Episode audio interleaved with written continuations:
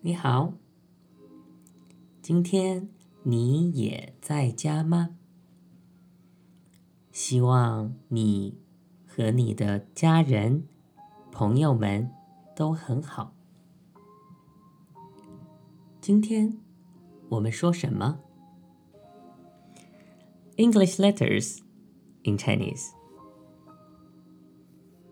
In English, you guys have some abbreviations to stand for some words. Well, also in Chinese, we have some English abbreviations. That is the topic that we're going to talk about today. Do you know any of them? Well, we use AA a lot in our daily life in China. 你知道 AA 是什么吗？Let's see。你和你的朋友去餐厅吃饭，你们要买单，你可以说我们 AA means split the bill. You will pay yours and I will pay mine. This is pretty common in China. We don't normally say that if you're going to hang out with your friends, because that's everybody does in China. Only if you would like to treat somebody or somebody would like to treat you, then you can say 我来吧,我来吧 means I got this. It's on me. WC WC. You know what is that? 你知道这是什么吗？That's actually an English word. Water closet? If you are looking for a washroom, you can just say 你好，请问 WC 在哪里？People guess that in China. 中国人明白。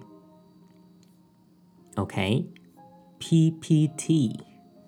OK，PPT，PPT，我觉得很多人不知道这是什么。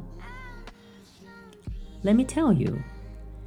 In China, people will say I have a lot of PPTs to make. Means PowerPoints or slides. In China, we call it PPT. So next time, if you're telling your friends that you're busy with your presentation, then you can just say 我在做我的 PPT，我很忙。BBQ. That's easy to guess.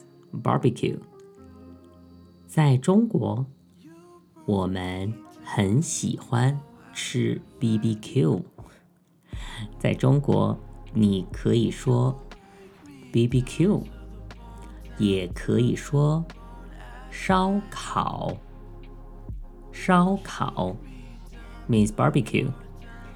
你喜欢吃烧烤吗？Well，现在你可以在家做烧烤，对吗 ？A P P A P P You might have heard that means app on your phone.